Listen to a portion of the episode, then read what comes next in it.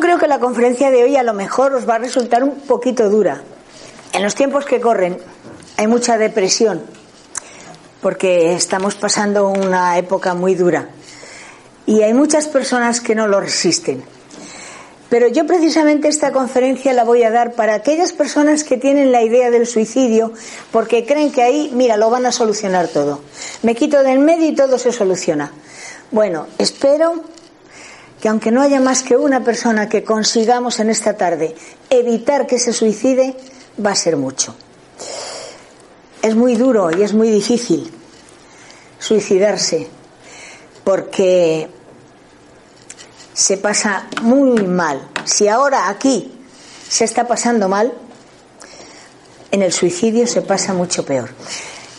¿Por qué? Si me quito del medio, me, me, entierran y se acaba todo. Pues no, no señor, no se acaba todo.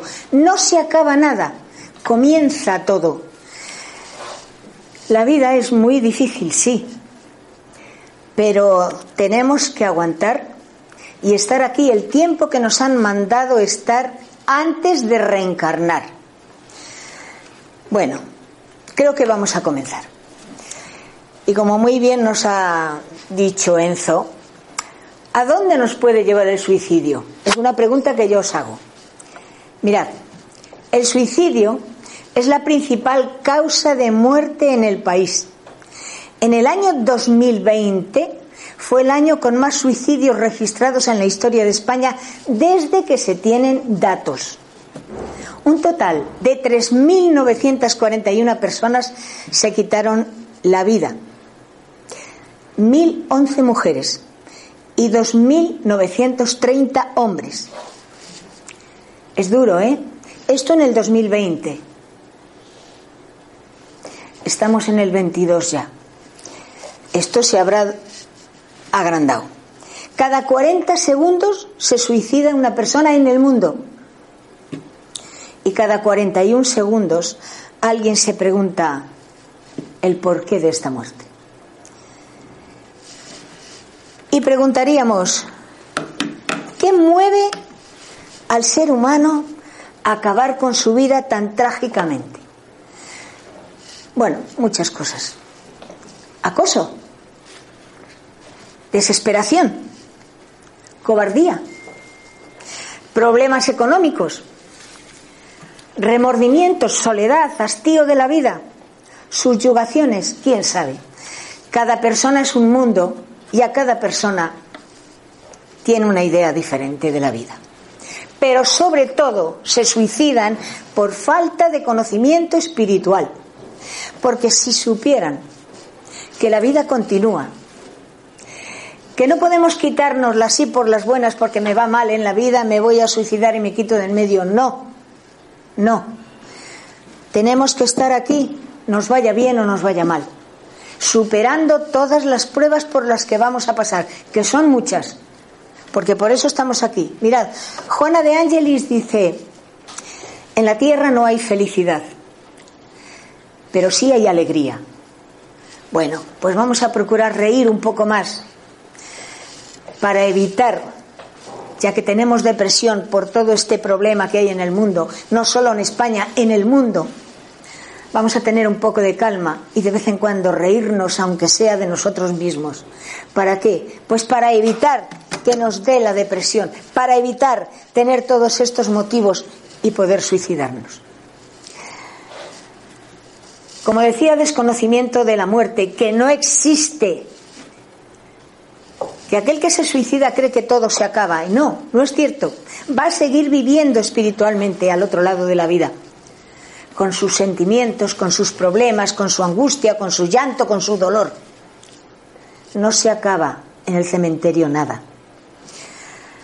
La observación nos demuestra que las consecuencias del suicidio no son siempre las mismas. Las hay que son comunes, pero cada uno tiene una forma de ver y una forma de pensar. No hay una regla uniforme y absoluta por la cual todos hagamos lo mismo. No es verdad. Acudimos una vez más al libro de los espíritus a la pregunta 944. Y Kardec preguntó a los espíritus, ¿tiene el hombre derecho a disponer de su vida? y le dijeron así, no, solo Dios tiene ese derecho. El suicidio voluntario es una transgresión de esa ley, porque debe cumplir sus deberes sobre la tierra. ¿Y cuáles son mis deberes en la tierra? Si no me acuerdo de nada. Si me levanto por la mañana y ya tengo problemas, si me acuesto por la noche y sigo teniendo problemas, todo el día tengo problemas, ¿qué tengo que hacer? Pues mirad, muchas cosas. Lo que ocurre es que lo hemos olvidado al renacer. Hemos olvidado todo lo que teníamos que hacer, pero en nuestra mente hay algo que cuando algo no está bien, esta nos dice, eh, que te estás equivocando, ten cuidado, cálmate, observa, sigue adelante pero con tranquilidad. El más castigado es aquel que en un acto de desesperación se quita la vida. ¿Para qué se quita la vida? Para librarse de las miserias de la misma. Sí, la vida tiene mucha miseria, sí es verdad así como la misión que tenía que cumplir y del compromiso en el mundo espiritual que adquirió al renacer. Sí. Pero estamos en las mismas. ¿Qué compromiso tuve yo ante, mm, prometí yo en el otro lado? ¿Qué, ¿Qué, qué, prometí? Si no me acuerdo. Claro, existe la ley del olvido. ¿Por qué será? Pues porque a lo mejor si supiera que yo me he llevado siempre muy mal con Rafa, ahora no sería su amiga. Estaría siempre pensando, no, que me la va a hacer de nuevo, o, o, él pensaría, no, que me la va a hacer de nuevo, no se acercaría a mí. Entonces, no conseguiríamos unirnos de nuevo porque en la vida física Dios nos da muchas pruebas, sí, pero no nos castiga, nos hace ver lo que hemos hecho mal. Y lo que hemos hecho mal es, pues muchas cosas por eso existe la ley del olvido, para no recordar el mal que hicimos y para tratar de cambiar en este momento, para tratar de ser mejores personas, para no hacer el mal, para no hacer daño, para comprendernos. Pero a mí es que Magda me cae de mal. ¿Por qué? Si no me ha hecho nada. Algo habrá entre ella y yo de tiempos pasados que hace que rocemos. Pues ese roce es el que tenemos que evitar, el que tenemos que procurar que no exista. Hay que tratar de ser más amoroso, más cariñoso, más amable, más sociable y tratar de comprendernos. Ahora estamos todos juntos. Posiblemente todos tengamos alguna relación del pasado, porque si no, no estaríamos aquí. Bueno, no sabemos qué relación, pero no importa. De lo que se trata es de ser mejores compañeros, mejores personas, mejores amigos, mejores en todo lo que podamos. Los suicidas obsesados son los menos culpables. Son menos culpables que los que se suicidan por su libre albedrío. Yo me suicido por eso, porque estoy harto de vivir, porque no quiero más problemas. Otra cosa es que tenga un asesor aquí que me esté dando la vara y me, esté diciendo, suicídate, suicídate. Como no tengo la capacidad de darme cuenta de las cosas, pues entonces, va, me suicido. Mirad, la primera ley es el cuidado de nuestro cuerpo físico para que nuestro espíritu pueda progresar. Y para ello hay que concederle en la tierra el tiempo suficiente para que pueda evolucionar. Entonces, ¿qué hago? Mañana me voy a un gimnasio y ya todos los días me voy al gimnasio para ponerme bien, estar fuerte, estar... Pues no, no es eso. No es cuestión de ir a un gimnasio. Es cuestión de saber alimentarnos bien, de comer aquello que nos sienta bien, de tratar de Mm, de que todo aquello que hagamos no perjudicar esta materia que es el vehículo de nuestro espíritu. Todos en la tierra más o menos tenemos coche, ¿no? Unos lo necesitan para trabajar, otros lo necesitan, mil cosas. Pero claro, cuando vamos a hacer un viaje, ese coche va al garaje, al taller, para que lo repasen, para que lo miren, para que lo pongan a punto, para poder hacer un viaje con normalidad. ¿Y por qué no ponemos a punto nuestro cuerpo durante toda nuestra vida para que nuestro espíritu pueda viajar correctamente? Porque si yo me lío a comer cosas que me hacen daño, en cuatro días tendré una úlcera de estómago que me voy a morir. Y cuando llegue allí me van a tirar de las orejas. Y digo el comer como puedo decir muchas más cosas. Es por ello que acortamos y agotamos nuestra vida física antes de tiempo con nuestras adicciones, como es el tabaco. Nadie dice que no fuméis, pero no es lo mismo tomarse un cigarrillo o dos o tres al día que estar con un paquete o dos o tres al día, a la semana o al día o como queráis. Las dietas. Las dietas son muy negativas cuando no se hacen correctamente. Se va a un médico, él te pondrá una dieta, te, te irá cuidando todo el tiempo y no te pasará nada. Pero si tú te pones una dieta ahí porque me ha dicho fulanita que bebiendo esto, todo el día bebiendo esto, adelgazo. Bueno, posiblemente adelgaces, pero a los cuatro días puede que te mueras. La degeneración sexual.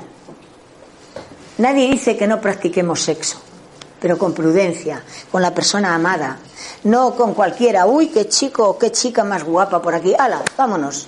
No. Vamos a ser más sensatos. Vamos a hacer las cosas con más naturalidad. Porque todo esto son impedimentos que le ponemos al espíritu para crecer, para seguir adelante. Si observamos a la juventud hoy día, tienen un futuro bastante corto. No todos, gracias a Dios. Los fines de semana viven como locos. Pueden tener accidentes de coche o de motos. La promiscuidad, la prostitución, la homosexualidad a cambio de dinero. Todo eso estamos perjudicando a nuestra materia, que es nuestro vehículo donde tiene que ir nuestro espíritu. Y no nos conviene. Tenemos que acostumbrarnos tenemos que acostumbrarnos a vivir mejor, en mejores condiciones, más sanamente, más saludables, más alegres.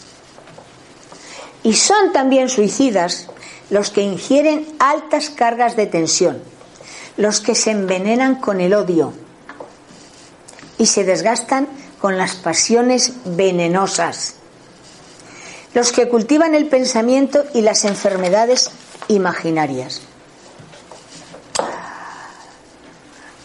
¿A ti te duele la cabeza? Y a mí también, oye, ¿cómo me duele la cabeza? ¿Por qué? Porque te duele a ti, me duele a mí. Uy, pues yo tengo un dolor aquí, no sé dónde. Uy, a mí también, es verdad. Vamos a ver, si no te duele, no te duele. No tienes por qué dolerte si no te duele. Esas son tonterías. Lo que pasa es que como a veces no tenemos nada en qué pensar, pues mira, pensamos lo que les ocurre a los demás. ¿A que sí? No, señor. Si no te duele, no te duele. Y el día que te duela, pues te vas al médico. Que para eso están. Están los médicos para que nos atiendan, para que nos cuiden, Hablábamos de drogas. Los medicamentos son drogas, pero drogas bien utilizadas porque el doctor te está diciendo cómo debes tomarlas, cuándo debes tomarlas y cuándo debes dejar de tomarlas. Por lo tanto, vamos a cuidarnos, vamos a tratar de vivir en armonía con el cosmos, con nuestro espíritu y llevando nuestra materia lo mejor posible. Porque de lo contrario, lo vamos a pasar muy mal. ¿Cuáles son las consecuencias del suicidio? Después de la muerte, antes de que el espíritu pueda orientarse hacia el verdadero hogar espiritual que nos corresponda, será necesario que permanezca en una antecámara en una región cuya densidad y configuración aflictivas estén de acuerdo con su estado vibracional y mental. Sí, vamos a ir al otro lado. Pero antes, mm, tenemos que estar un tiempo allí esperando a que nos digan dónde debemos estar. Mirad, mm, Miguel y yo teníamos un amigo ya hace tiempo y se mató en la carretera, como es natural, tuvo un accidente y se mató. Y yo recuerdo que un día soñando con él, le vi sentado en una, en una habitación. Yo le pregunté, Antonio, ¿qué haces aquí? dice, estoy esperando a que me digan dónde tengo que ir. Y yo me quedé así sorprendida y dije, bueno, mira, yo le vi bien, tenía buen aspecto. Y me marché, claro. Dije, bueno, pues adiós, adiós. Y luego me demostró el espiritismo que era cierto. Y él me lo demostró también cuando al cabo del tiempo mm, también vino a visitarme. Que por cierto, su mujer se enfadaba porque a ella no iba. Sí, iba, lo que pasa es que ella no le veía, porque estaba todo el día llorando y preocupada y tal y cual.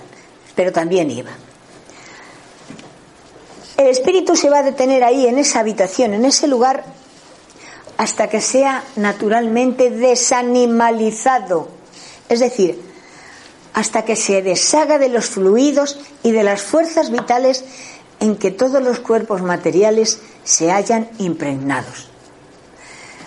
Nos tienen que quitar toda esta basura que llevamos encima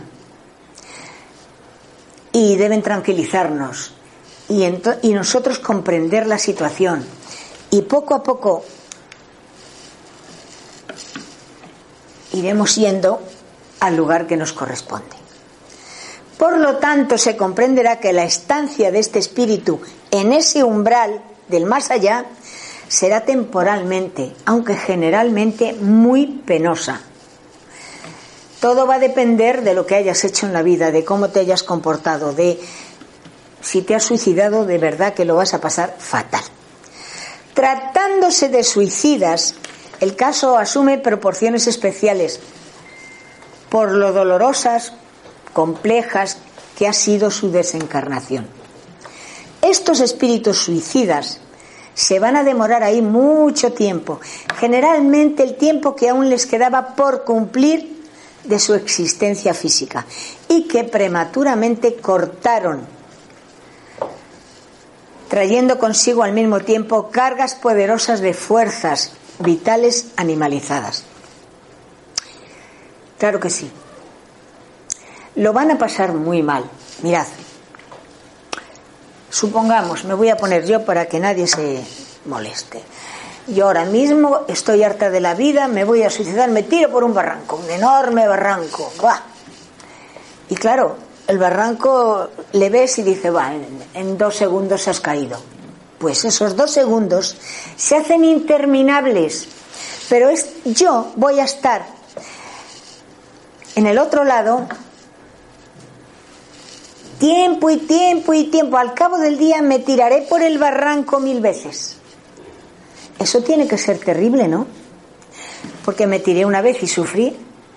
Con que si ahora durante un día entero voy a estar tirándome mil veces y así voy a estar hasta que cumpla los años que me quedaban por vivir, hombre, a mí me quedan pocos, pero a una persona joven le quedan muchos. Entonces, qué sufrimiento, ¿no?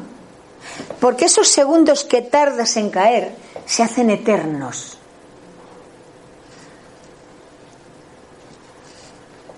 pero vamos a venir muy mal. Muy mal. Por lo tanto, tiene que haber alguna solución para... A ver, ahí. Tiene que haber alguna solución para que esta persona deje de estar durante mil veces al día o dos mil o las veces que quieran, porque el día es muy largo, lanzándose al barranco. Es fácil entrever cuál será la situación de estos pobres infelices, claro que sí. Pero para ellos hay una solución. Y es un bálsamo. ¿Y ese bálsamo cuál es?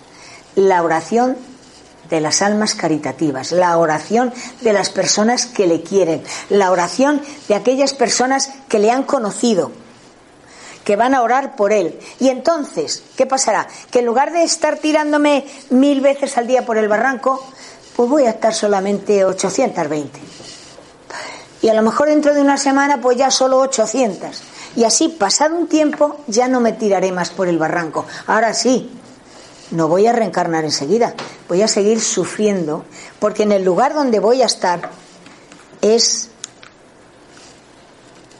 desesperante, es horroroso. Os voy a contar una historia verídica para que comprendáis lo que pasa cuando una persona se suicida. Y es un hombre que dice, tengo muchos problemas, los negocios no me marchan bien, los bancos me agobian, las deudas me asfixian y mi familia no, no me comprende y por lo tanto no me apoya. Mis hijos casi ni los veo, no quieren saber nada de mí o de mis negocios. Mi esposa tiene su vida y no se preocupa nada más que de gastar. Me encuentro solo, muy solo. ¿Qué puedo hacer? Pues no lo sé. No veo una salida a mi situación. Si lo liquido todo, se lo comerán los acreedores. ¿Y mis empleados? ¿Qué será de ellos? No tengo para darles su liquidación. Mi final será la cárcel. Y yo no soy hombre que pueda resistir estar ahí metido. Entre criminales, sinvergüenzas, drogadictos, estafadores, en una palabra, delincuentes. ¿Y qué puedo hacer? Pues ya sé, quitarme de en medio. Nadie me echará de menos, al contrario, puede que se sientan aliviados si no me ven más. Creo que lo mejor es el suicidio. Será mi liberación. No volveré a tener problemas, todo terminará, la angustia de no poder pagar a los empleados, no sentir el desprecio de mi familia, no tener que ir a la cárcel, la humillación de que los demás conozcan mi precaria situación. ¿Qué dirán mis amigos si conocieran el estado en que se encuentran mis negocios? Lo dicho, lo mejor es el suicidio. Es el único camino para que todo lo malo pase y termine esta situación de desasosiego y de incertidumbre. La tranquilidad volverá a mí de nuevo. Incluso mi familia me querrá más, pues pensarán que lo hice por ellos. Seré una persona encumbrada, pues pensarán que fue lo más indicado para todos. Yo descansaré por fin sin más problemas. Me llevarán flores al cementerio, me rezarán me dirán misas diarias en mi nombre y yo desde el cielo veré que me recuerdan y hasta que me quieren, pues Dios todo lo perdona. Soy un buen hombre, no hice mal a nadie, no maté, no robé, no fui falso con los demás, ni egoísta. Pues todo lo que hice fue por mi familia, para que no les faltara de nada. Les di buena casa, buena educación a mis hijos, buenísimos colegios, buena ropa para mi esposa. Les he llevado de vacaciones a los mejores lugares. Hicimos bellos viajes. Incluso yo voy a ser más feliz viéndoles disfrutar desde el cielo, junto a los ángeles. Pues todos comprenderán que mi suicidio fue por amor a mi familia y sobre todo para que no conozcan la pobreza.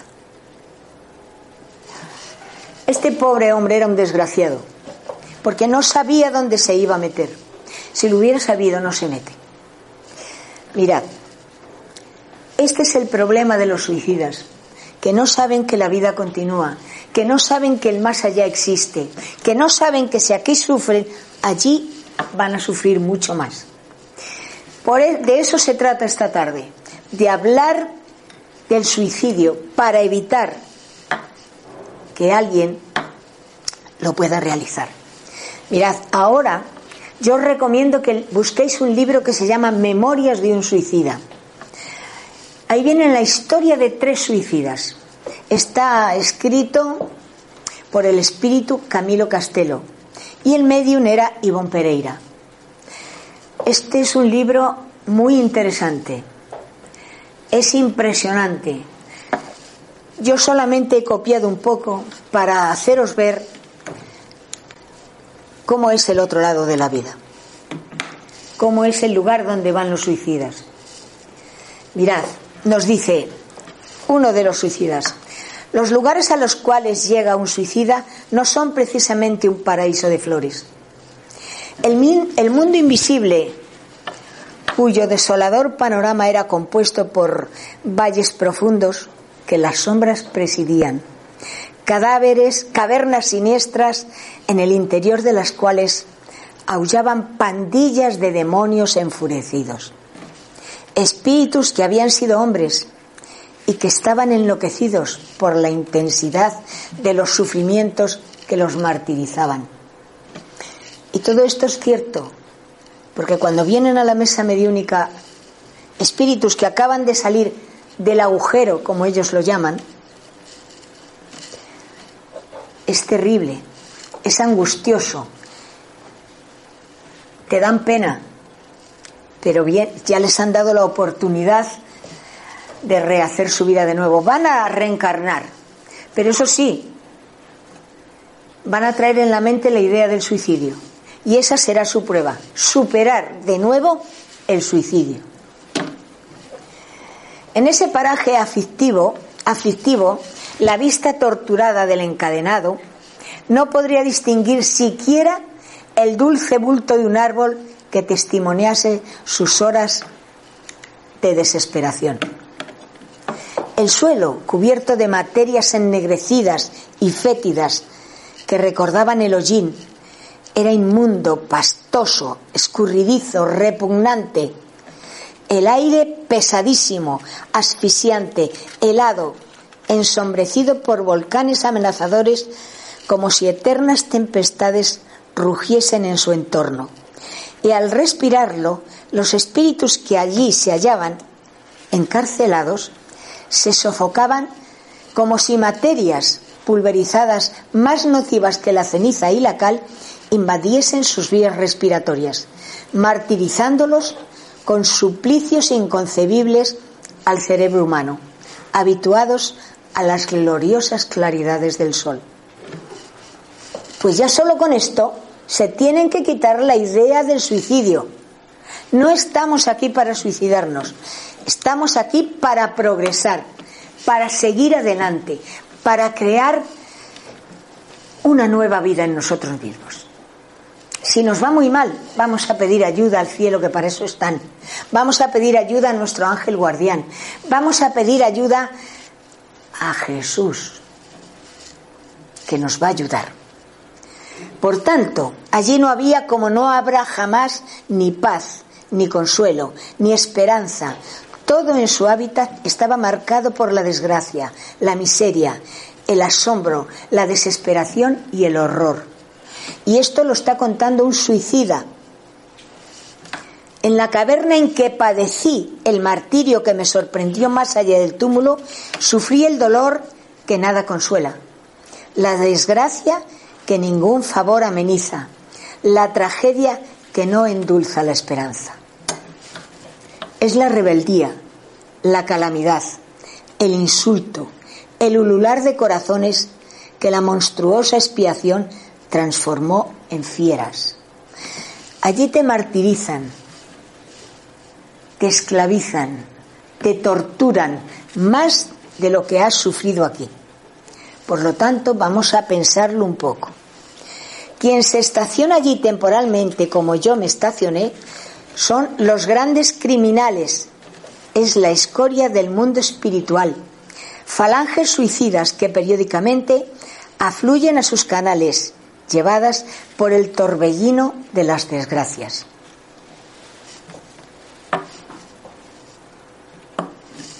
Ya solo con esto se le tienen que quitar a uno las ganas del suicidio. Vamos a seguir adelante con nuestras penas, con nuestras alegrías, con nuestras angustias, con nuestra depresión. Para eso está el médico, para que nos ayude y nos dé un medicamento que nos ayude a caminar. La vida es difícil, sí. Todos tenemos problemas, sí. ¿Felices en la tierra? Nadie ni los que tienen mucho ni los que tienen poco. Porque si fuesen felices, no estarían aquí. Si estamos aquí es para rescatar todas las deudas que traemos de otras vidas. Y son muchas. pero tenemos que superarlas. No nos podemos quedar ahí llorando tontamente. Porque nos queda la esperanza que siempre saldremos de allí. Claro que saldremos de allí, pues somos hijos de Dios y Él siempre quiere lo mejor para nosotros. Y esto nos ha pasado porque somos espíritus ignorantes que por nuestra falta de conocimiento hemos cometido tantos y tantos errores. Nuestro futuro es la perfección. Aprendamos a conocernos, a amarnos, a querernos, para poder comprender a los demás, querer a los demás, amar a los demás, como nuestro Padre desea que lo hagamos.